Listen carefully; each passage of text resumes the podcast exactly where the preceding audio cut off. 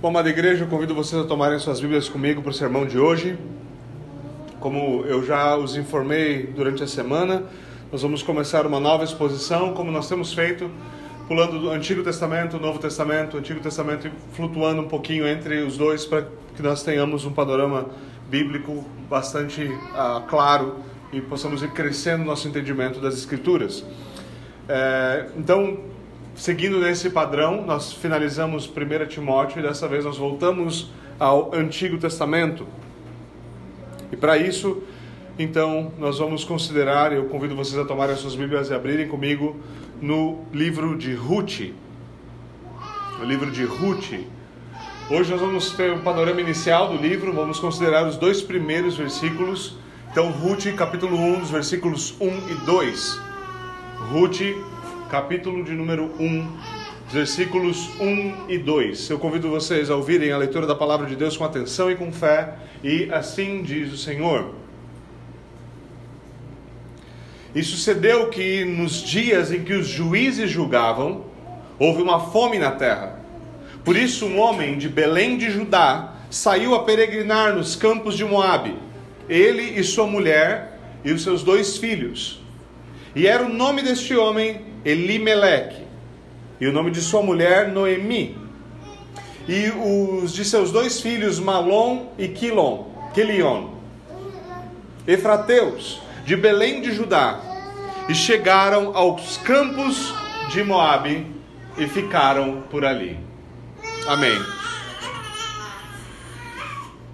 Senhor, nós pedimos pela iluminação do Teu Santo Espírito, pedimos que o Senhor nos cubra com graça e nos ajude a compreender a tua palavra, nos ajude a amá-la, a internalizá-la, que ela dê fruto. Esse fruto glorifique o teu santo nome. Por favor, Senhor, nós te pedimos em nome de Jesus Cristo e amém. amém. Bom, meus irmãos, o que nós temos aqui nesses dois primeiros versículos que abrem o, eles abrem o primeiro ato do livro de Ruth.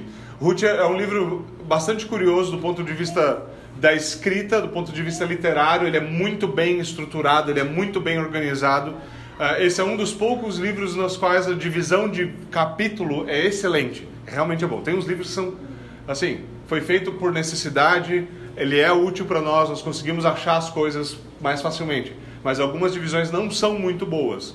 No livro de Ruth isso é muito mais fácil porque ele é literariamente muito bem construído. Então, o que nós temos no primeiro capítulo, esse primeiro ato do livro de Ruth, e aqui nós temos o contexto geral, o contexto histórico, o contexto geográfico, a situação econômica, e aqui os primeiros personagens que dão, uh, que dão sentido a tudo que está acontecendo, que explicam toda a curva que acontece, digamos assim, na história, é, esses primeiros personagens nos são apresentados. Essa é de fato uma história singela, ela é uma, uma história, embora singela, muito importante na história da redenção. Há certo debate sobre quem é o narrador aqui, certo? Quem está narrando essa história. É, e Samuel é o principal candidato, eu acredito, ao, ao perfil de autor da carta. Então, nossa história ela começa em Belém de Judá. Esse, nos diz o autor, é o período em que os juízes julgavam a terra certo? O período de juízo é normalmente o período entre a morte de Josué e a coroação de Saul, entre 1400 e 1000 antes de Cristo. E naqueles dias, então, nos diz o texto, houve uma fome na terra, certo?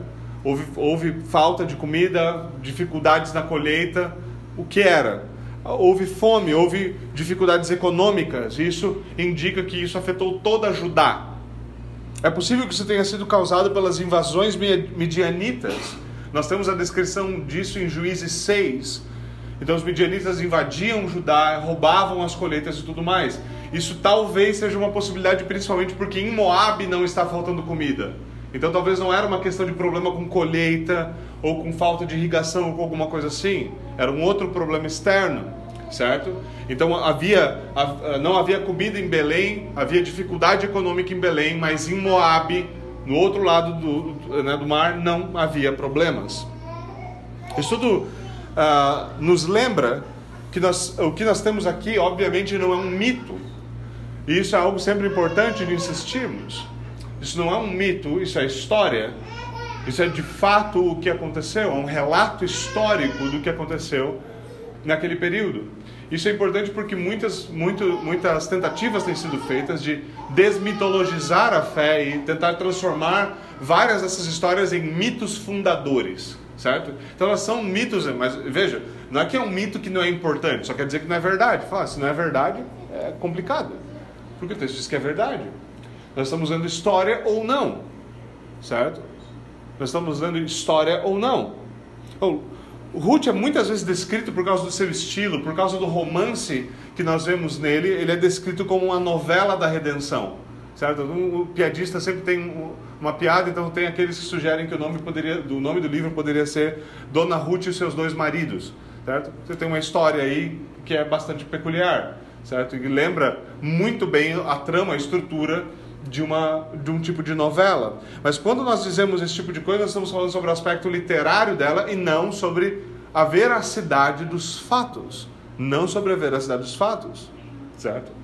É nesse contexto é, é, que esses personagens então são apresentados, num, num contexto no qual você tem essa tensão de um bom romance, certo? Você tem a dificuldade inicial, onde o problema acontece, qual, qual é a história dessa pessoa, como é que ela veio parar onde ela está, como as coisas dão errado, e aí a jornada dela para uma vida melhor, para um, uma solução, certo? E nesse contexto, então, nos é apresentado aqui o pai de família, o cabeça da família, um homem chamado Elimeleque. Junto dele estão sua esposa, chamada Noemi, e os seus dois filhos, chamados Malom e Kilion. Embora essa pequena família, lembre-se, pequena pelo padrão é, pelo padrão israelita, certas famílias eram bem grandes. Então essa era uma pequena família, estava vivendo na terra prometida.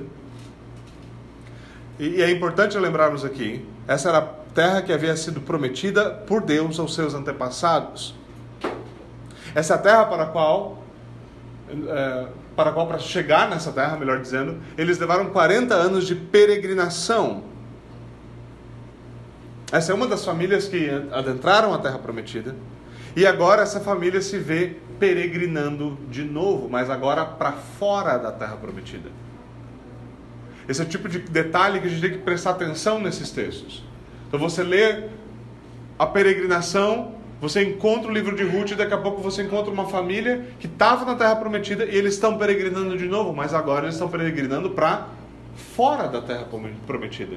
A pergunta é o que aconteceu? O que aconteceu? 40 anos para chegar aqui.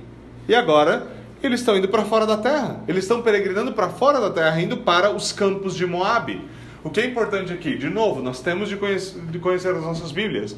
É importante saber quem, onde é os campos de Moabe, porque os moabitas são inimigos declarados do povo de Deus. Declarados do povo de Deus. Embora essa seja uma história muito conhecida e querida por muitos cristãos, é muito fácil nós nos perdermos no romance. A história é atrativa realmente, certo? E é fácil nós nos perdermos nesses detalhes e esquecer como essas micronarrativas bíblicas, elas cristalizam a metanarrativa bíblica. Ou seja, como essas pequenas histórias nos ajudam a compreender a história completa do povo de Deus. Como essas coisas podem, podem nos ajudar, essas pequenas histórias, um pequeno livro, pode nos ajudar a entender como Deus opera. Como Deus usa pequenas histórias, usa as nossas histórias, usa histórias do povo de Deus para escrever a sua grande história. Mas a nossa história aqui é fundamental para nós entendermos a expectativa do descendente prometido por meio de uma linhagem real. Porque esse é um dos focos desse livro. Então, vamos considerar algumas coisas importantes aqui. Primeiro, o contexto mais amplo da nossa história nos ajuda a compreender os problemas que são apresentados nela assim como a importância da história. Como começa a nossa Bíblia? Nossa Bíblia começa com o Pentateuco, são os cinco, cinco primeiros livros da Bíblia escritos por Moisés. Eles narram a criação do homem, a queda do primeiro homem e mulher, o dilúvio, a escolha de Abraão, a escravidão e libertação no Egito, a concessão da lei, a formação de Israel, a sua peregrinação até a terra prometida. Certo? a peregrinação até a terra prometida. Então nós temos o livro de Josué, o grande general do povo de Deus que adentra. Ele não é o grande general, mas ele é o grande guerreiro apresentado no livro. O grande general é o próprio Senhor Deus que lidera o povo uh, na entrada. Eles entram na terra prometida. E esse livro é seguido imediatamente pelo, pelo livro de Juízes.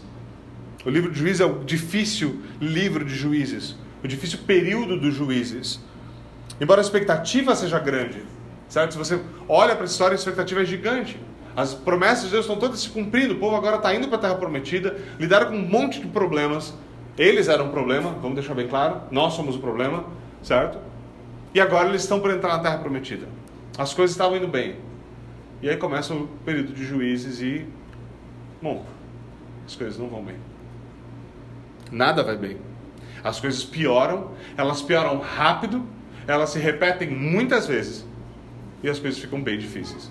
O, é o, o juiz é o típico livro que começa ruim e termina igual. Com vários pontos de, de melhorias no meio do livro, ele termina ruim. Ah, embora a expectativa sobre o povo de Deus, a expectativa sobre a semente prometida permeie a história, de novo, as coisas pioram muito. Qual é o refrão comum que nós lemos no livro de Juízes? Cada um fazia o que parecia reto aos seus olhos. Cada um fazia o que parecia reto aos seus olhos. Apesar da fidelidade divina, o povo continuava em desobediência de duas formas principais. Primeiro, não se submetendo à lei de Deus não se submetendo à lei de Deus. Em segundo lugar, não expulsando os povos inimigos da terra prometida. Essa era uma das principais coisas que eles deveriam fazer. Entrem lá, vocês foram trazidos para cá como, como juízo contra esses povos, tirem eles daqui. E a gente falou, mas a gente bem que podia abrir umas empresas junto. A gente bem que podia fazer uns negócios junto. Mas assim, olha o tamanho desses caras, como é que a gente vai expulsar eles daqui? Conforme Deus havia prometido, a desobediência do povo, a infidelidade pactual seria punida com maldição. E os tempos difíceis vieram. E um desses tempos levou então uma família, a família de Elimeleque, a deixar a terra prometida. A deixar aquilo que o Senhor havia prometido a eles. Certo?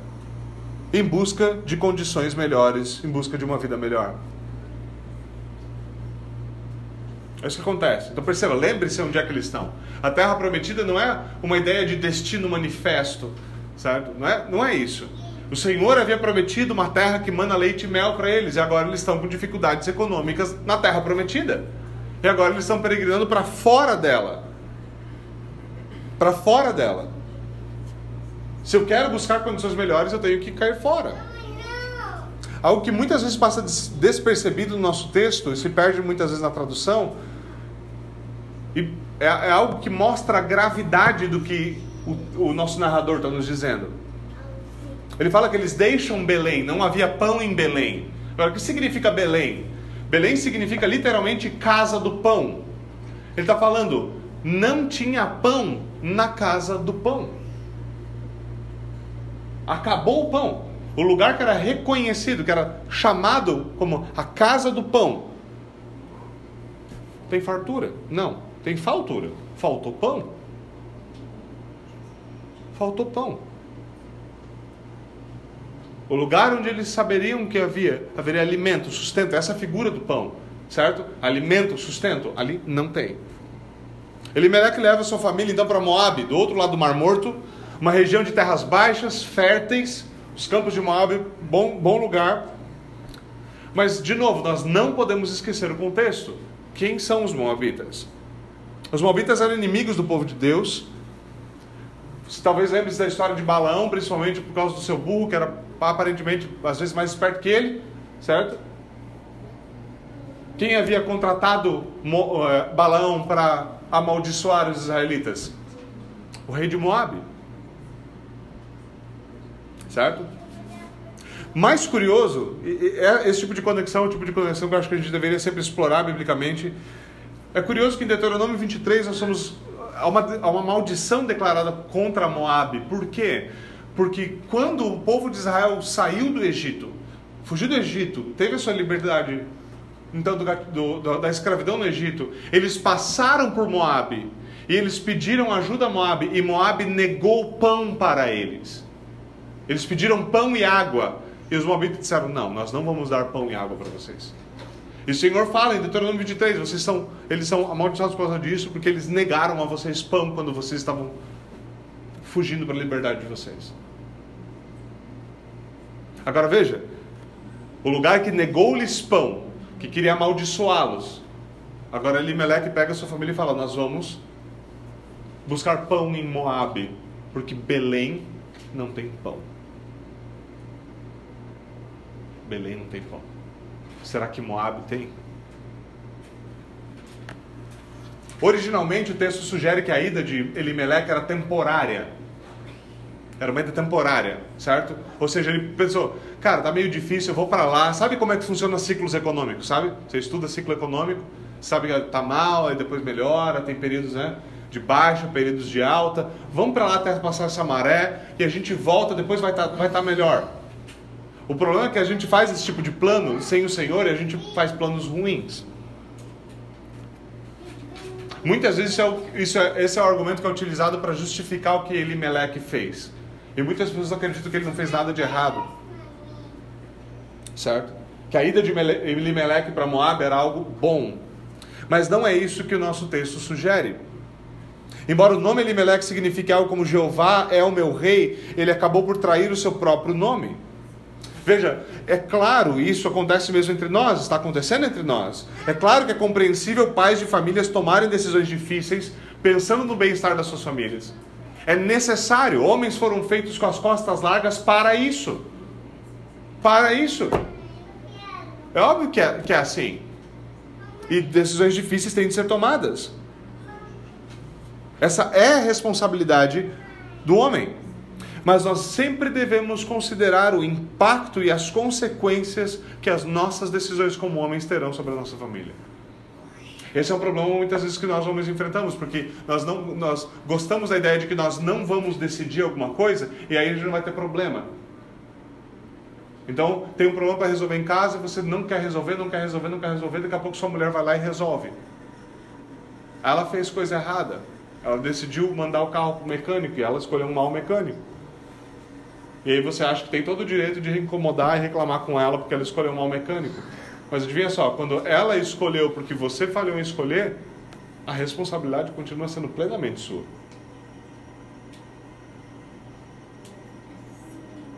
Decisões têm de ser tomadas e homens foram feitos para isso. Para isso. E as nossas decisões têm um impacto nas nossas famílias. As decisões vão afetá-los para sempre. Isso é um problema que nós homens também temos, porque às vezes nós olhamos os efeitos das nossas decisões e nós não queremos admitir que a decisão foi ruim. E agora nós estamos colhendo os frutos de uma má decisão. Pense na, nas, nas, coisas que implicam aqui para Moab, para Elimelech ir para Moab. Num período em que a adoração era centralizada no tabernáculo.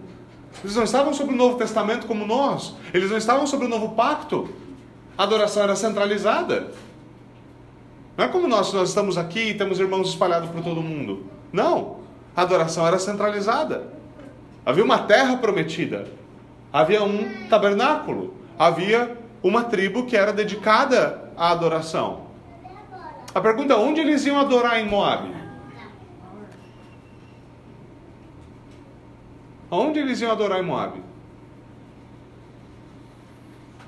Infelizmente, muitos cristãos fazem isso. Eles fazem todo o plano de ficar rico. E depois perguntam: será que tem igreja onde eu vou ficar rico? Isso é muito comum. Graças a Deus temos irmãos que acabaram de chegar, vindos, e eles tiveram essa preocupação. Glória a Deus por isso. Tivemos irmãos que nos deixaram e foram para outros lugares, e graças a Deus essa foi a preocupação deles. Até porque a gente insistiu bastante que fosse a preocupação deles. Mas é, é constante, nós recebemos contato a pessoa falando assim, ah, mas então eu estou indo para tal lugar, queria saber se tem igreja lá. Fala, agora? Agora você quer saber se tem igreja lá? Agora. Nós somos irmãos que têm que fazer a comuta e vir e se deslocar de outras cidades para vir e estar com o povo de Deus, sabem a dificuldade que é isso. Demanda esforço. Eu sei o que é isso pessoalmente, nós já passamos por essa situação e, e temos algumas histórias bem divertidas sobre esse, esse tipo de coisa bem divertidas. Mas quantos fazem isso? Quantos consideram? Onde é que minha família vai adorar? Onde minha família vai adorar? Pergunta: que tipo de comunhão e educação seriam dadas para os filhos de Elimeleque no meio dos Moabitas? Você acha que eles tinham alguma escola clássica judaica em Moab? O que você acha? Acho que tinha uma, uma forte comunidade de famílias educadoras judaicas ensinando a lei de Jeová em Moab. Não, não tinha. Isso resulta, por exemplo, você pode ver no versículo 4, que os filhos deles se, tiveram de se casar com mulheres ímpias. Um dos midrash judaicos sugere que essas mulheres com quem eles se casaram eram como que princesas em Moab. E é curioso isso. Você consegue imaginar esse pai tomando uma decisão? Talvez essas crianças eram pequenas, eles vão para lá e o resultado final é: agora seus filhos estão casados com mulheres ímpias.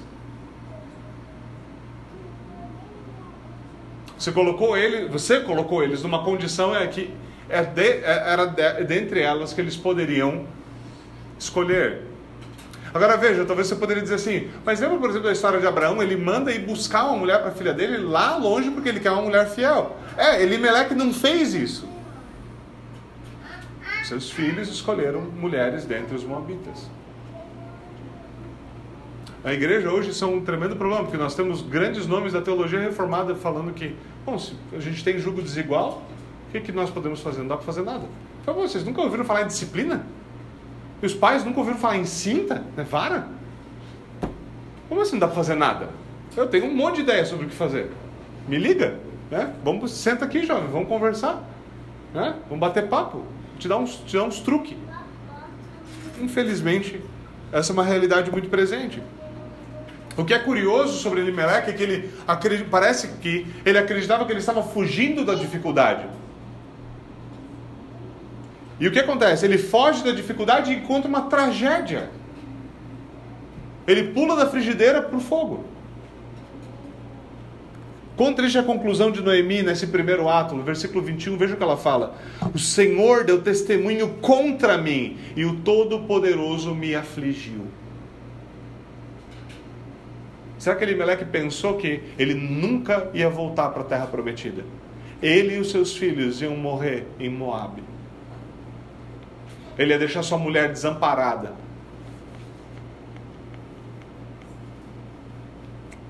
Nós, homens, somos responsáveis por prover para as nossas famílias. Mas, homens, escutem-me bem quando eu falo isso. Enquanto nós somos responsáveis por prover pelas nossas famílias, e nós devemos trabalhar com todo o afinco do mundo, firmar as nossas mãos, alargar nossas costas, firmar os nossos joelhos para fazer tal coisa, nós jamais devemos nos esquecer que gente não vive só de pão. De que não é só de pão que vivem homens. Não é só de pão que vivem crianças. Não é só de pão que vivem nossas esposas. Você pode estar conseguindo comprar o pão fermentação natural, com recheio de provolone, maravilhoso, sendo um excelente provedor. Não se esqueça que não é só de pão que vive o homem. Não é. Não é. Talvez existam melhores oportunidades lá fora, talvez existam melhores salários em outro lugar, melhores condições e assim por diante. A pergunta é: qual é o preço? Qual é o impacto disso na sua família? Alguns comentaristas sugerem que Elimelech talvez não estava passando necessidades.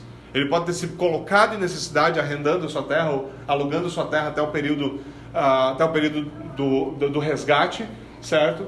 e coisas como essa? Possível. Talvez ele estava com medo, ele começou a ver a coisa ficando difícil e fugiu antes. Qual que é o problema aqui? O problema é quando nós tememos o Senhor mais do que os homens. Quando nós tememos o Senhor mais do que outras coisas, os nossos planos não são afetados por essas coisas. Se nós tememos o Senhor mais do que nós tememos escassez e dificuldade, se nós tememos o Senhor mais do que, do que que os homens podem fazer, do que um presidente incompetente pode fazer, se nós tememos o Senhor mais do que nós tememos, certo? O juiz do, do, do STF, se nós tememos o Senhor mais do que essas coisas, essas coisas não vão afetar a maneira que os nossos planos são executados. Ou seja, se eles honram o Senhor ou não. Porque se nós fazemos os nossos planos com medo dos homens, eles não vão honrar o Senhor. É impossível que o façam. Nós devemos considerar isso. E nós devemos eh, eh, considerar claramente, claramente, o que o nosso, o nosso plano, como e o que o nosso plano ensina para as nossas futuras gerações. Como que nós estamos planejando? Como que nós estamos fazendo afeto aos nossos filhos? Ele, nós estamos ensinando para eles que o nosso nome, o nome que é colocado sobre nós, Jeová é o meu rei, Elimelech. É isso que eles estão aprendendo de nós. Que nós tememos ao Senhor e nós queremos viver honrando ao Senhor. O que nós, como pais, estamos ensinando. Não se esqueça do seu papel como pai. Os números são bastante claros sobre esse fato. Mães que vão sozinhas à igreja sem seus pais, seus filhos raramente permanecem na igreja. As maiores taxas de permanência estão relacionadas a quando os pais vão para a igreja. Qual é o problema? A maioria dos pais não quer ir para a igreja porque metade das igrejas parece um encontro de maricas. Esse é o problema. A maioria dos lugares da igreja é um lugar que não bem recebe homens. Não tem nenhum tipo de cultura masculina de nenhuma forma. Não tem nenhuma forma de presença masculina bíblica. Eu não estou falando de homens rotando e amassando latinha de cerveja. Estou falando de homens que amam suas famílias, lutam para defendê-las. Mas são homens. São homens que amam a Deus. E eles não precisam virar mulherzinhas para amar a Deus como homens. Esse é o fato. O que nós encontramos aqui é extremamente importante como isso afeta e como essa obediência geracional, geracional afeta, de fato, o futuro do reino de Deus como um todo. Isso é importante porque uma das coisas que nós aprendemos nesses livros é, nesse livro específico, é que os ancestrais do rei Davi eram piedosos e obedientes à lei. Isso é algo extremamente importante. Porque nós vemos a importância de obediência geracional. A família de Elimelech acabou completamente fragmentada por causa do, das suas escolhas. Mas nós vemos nas linhagens de Davi, nas linhagens do rei Davi, o que? Uma família que amava Deus e obedecia à lei de Deus. Nós vemos obediência geração por geração. Nós vemos uma herança sendo construída de fato. Mesmo, e veja, esses eram os dias dos juízes, esses não eram dias que piedade estava em, em, na moda em Israel. Não estava. Não era um período de avivamento. As, o, o, pau estava comendo em Israel. Estava difícil as coisas. Estava extremamente difícil. Mas enquanto isso, eles estavam sendo fiéis ao Senhor. Eles estavam vivendo em obediência a Deus. Nosso narrador é cuidadoso em demonstrar isso. De maneira bem clara nos dois capítulos centrais. Por exemplo, ele demonstra que Boaz cumpre com a lei sobre os limites da colheita. Havia, havia um lei sobre os limites da colheita. Você não deveria colher aquilo que toca de uma árvore, se parte da árvore toca a cerca, aquilo não deveria ser colhido, deveria ser deixado para que outra pessoa viesse, uma pessoa em necessidade viesse colher se tivesse que comer. Você vê essa lei sendo sistematicamente obedecida por Boaz. Ele inclusive chega a falar: deixa um pouco mais, deixa um pouco mais para que eles tenham com abundância. Você vê a lei do resgatador da família, de Levítico, Levítico 25, sendo obedecida com clareza. A lei, do, a lei do resgate sendo obedecida. As leis sobre herança de Levítico 25 são obedecidas. A justiça é estendida a viúva e estrangeiro, conforme ordena o pacto de Deus. Eles recebem Ruth e ela é incorporada no povo de Deus conforme esperado. Não há o exclusivismo judaico que nós encontramos, por exemplo, já no período do Novo Testamento. Nós somos lembrados que em seu pacto Deus prometeu amaldiçoar a desobediência, assim como abençoar a obediência. A gente jamais pode esquecer dessa, dessa equivalência. Então não é à toa que já no começo do livro, Noemi, lá de Moabe, ouve que o Senhor tinha visitado o seu povo, dando-lhe pão. Isso é um eco importante para nós. Porque essa é uma das vezes que o Senhor visitou o seu povo dando-lhe pão. Mas uma vez, certa outra vez, houve pão em Belém que nunca mais acabou. Porque o Senhor visitou o seu povo e ele veio como pão vivo que desceu dos céus. Esses ecos são muito importantes para que nós lembremos que isso aqui é parte da história da redenção, é parte da linhagem do nosso Senhor Jesus Cristo. É parte do plano de redenção divino. Então Noemi decide fazer o que sempre deve ser feito em situações como essa. Se você é parte do povo de Deus e você achou que tinha alimento em algum outro lugar e você foi cavar suas próprias cisternas em algum lugar, volte para casa. Volte de Moabe para Belém. É isso que você deve fazer. Se você não é parte do povo de Deus, você viveu sua vida inteira em Moabe. Então abandone Moabe e venha para venha Belém. É isso que deve acontecer. E, essa figura da, da, volta de Noemi é extremamente importante. Ela volta para casa, mas ela volta pra, ela vai embora pensando que ela vai ter segurança. E ela volta para casa como? Ela diz: Eu voltei para casa pobre, sem marido, sem filho, sem terra, sem comida. E essa é uma bela figura desse retorno, por quê? Porque essa é exatamente a figura da nossa salvação. É a figura de nós quando nós viemos. Às vezes, quando nós somos tolos, a gente imagina que a gente veio cheio de boas coisas nas nossas mãos para o Senhor. Que o Senhor está impressionado com a gente. Pô, uau, esse cara. Às vezes, como crente, mesmo se você é um bom calvinista, você ainda pensa assim: fala, meu, se tal fulano tão famoso, tão influente se converter, seria uma bênção para o reino de Deus. Tá falando sério? Sério que você acha isso? Você acha o quê? Que Deus precisa dele? Você não conhece Deus, você adora? Essa é uma figura excelente do que nós temos, do, do que nós temos na nossa salvação, do nosso retorno, quando nós, nós viemos ao Senhor inicialmente ou voltamos para casa. A figura de nós voltamos sem nada, é a figura do filho pródigo. Ele é pródigo, ele saiu e gastou tudo. Então quando ele volta, o que ele tem? Nada. Nada. Nada. E é assim que nós viemos. Nós buscamos dele a nossa salvação. Por quê? Porque nós não somos capazes de nos salvar. Nós buscamos dele salvação porque nós não somos capazes de fazê-lo. Isso não quer dizer que nós não tentamos como Elimelec tentou. Muitas vezes, buscar pão onde, em algum outro lugar onde é mais conveniente. Mas há um único pão que pode matar a nossa fome. Então esse livro se torna, o livro de Ruth se torna um livro sobre perda e restauração, sobre fome e fartura. Sobre como essa situação é revertida. E essa é uma bela figura da nossa salvação. De como nós somos trazidos da morte para a vida. Então, em um livro em que Deus é pouco mencionado, e todo mundo gosta de falar disso, né? Não, o livro de Ruth é um livro em que Deus é pouquíssimo mencionado. Só às vezes o narrador nunca o menciona. Às vezes ele é mencionado só pelos personagens. O fato de que ele era um bom escritor não deveria ser usado contra ele, mas a favor dele. Né? Porque a figura, a figura da fidelidade divina é claramente apresentada no livro.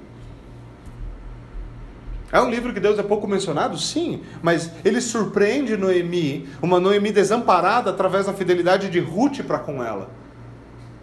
Fidelidade que ela jamais imaginava. Através da fidelidade de Boaz a Deus. A fidelidade, a fidelidade deles revela a fidelidade de Deus ao restaurar a esperança a Noemi. Olha, olhe o arco desse livro. A sua escassez é transformada em abundância. Ela chega lá, sem nada, e daqui a pouco a sorte dela realmente é transformada. A sua tragédia é transformada em alegria. Ela perdeu seu marido, ela perdeu seus filhos e tinha mandado as noras dela embora. O livro termina com ela com seu neto no colo.